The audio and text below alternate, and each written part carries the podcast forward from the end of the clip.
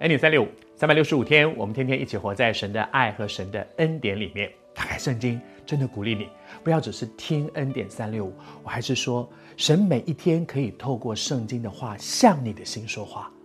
我不知道你的情况，但是主知道，主知道你的需要，主会透过圣经向人的心说话，因为他是那位掌权的神。鼓励你打开圣经。现在我们正读到创世纪的四十一章，讲到约瑟生命里面很精彩的一段，真的是让你会敬畏神说，哇，原来我所信的是一位又真又活的神，他是那位恩典的主。谢谢主。当约瑟把法老王他所做的梦是怎么样的一个梦？这个梦他知道神要启示的是什么？圣经上很清楚的讲，神是透过那个梦启示给。法老王说：“将来要发生的事情是什么？而这件事情呢？约瑟知道，这叫做知识的言语。他知道那个梦的意思是什么。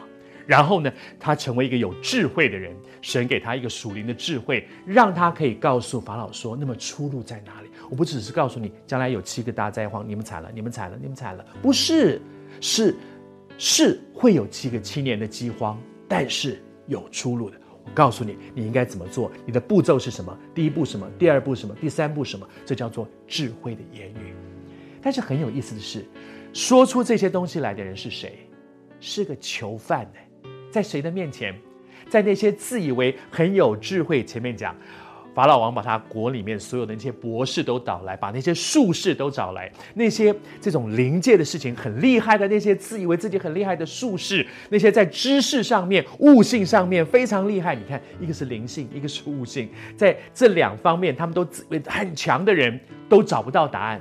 一个犯人跑来，在那里，如果这在你的公司发生，你想想会怎样？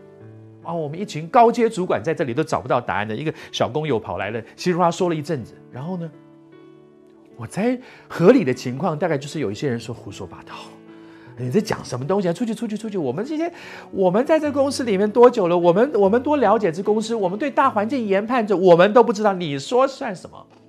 但是当神要做一件事的时候，亲爱的朋友，我真的这些年很深的一个感觉，人要做的事不一定会做成。